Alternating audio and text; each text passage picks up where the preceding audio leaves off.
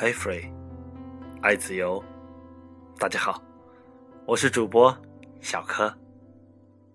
让我们一起继续传奇，重讲一个马云的故事。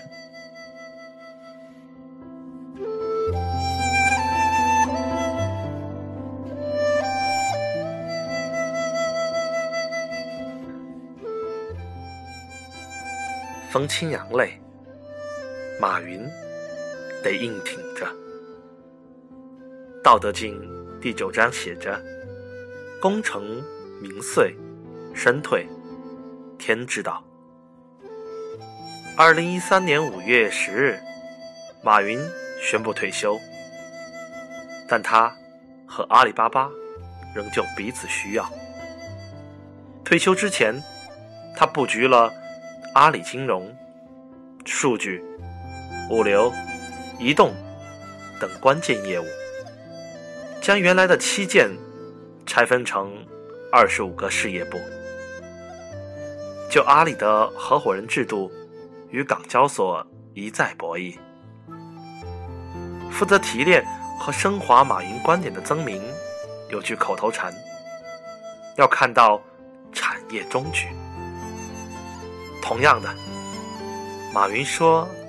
他已经看到了自己的终局，但并没有说出来。他曾说：“中国企业家没有一个善终的。”有次试图把这话解释成企业家要有敬畏之心，又再次推翻。我自己觉得，中国的企业家确实没有好的下场。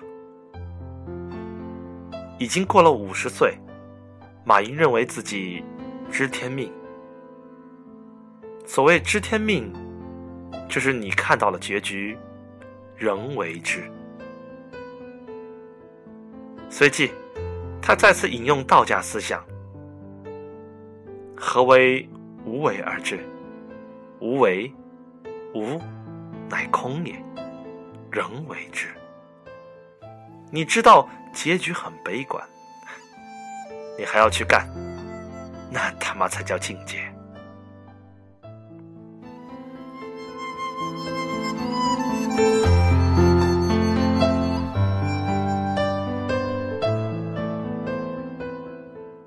到后期，马云开始越发神乎了，他更加笃信国家模式，嘴边。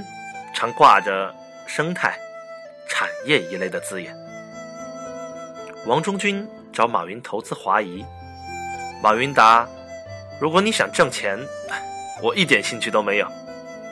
为了中国有一个产业是会增长十倍的，那就是文化产业。”于峰找马云投资云峰基金，你想干什么？赚钱我真没兴趣。但是我告诉你，中国未来还有一个市场会有巨大增长，是资本市场，社会资本主义或者资本社会主义。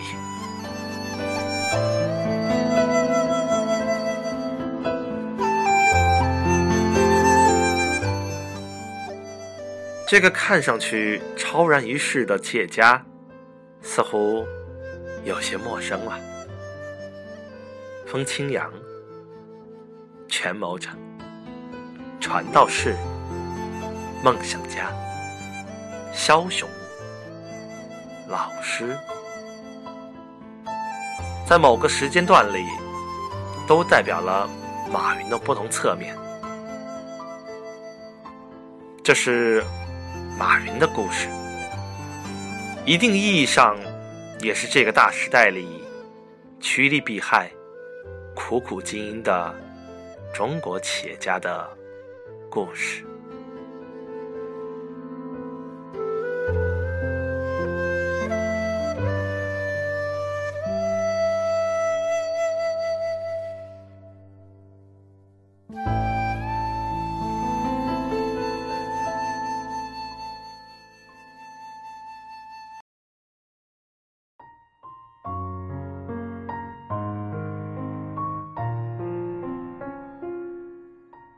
本期内容摘自微信公众号“传奇”。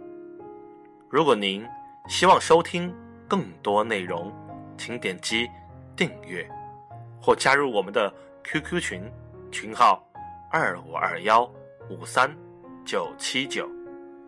我们的微信公众号 iFree 八零九零 i f r e e 八零九零，感谢收听本期节目，我是小柯，下次见。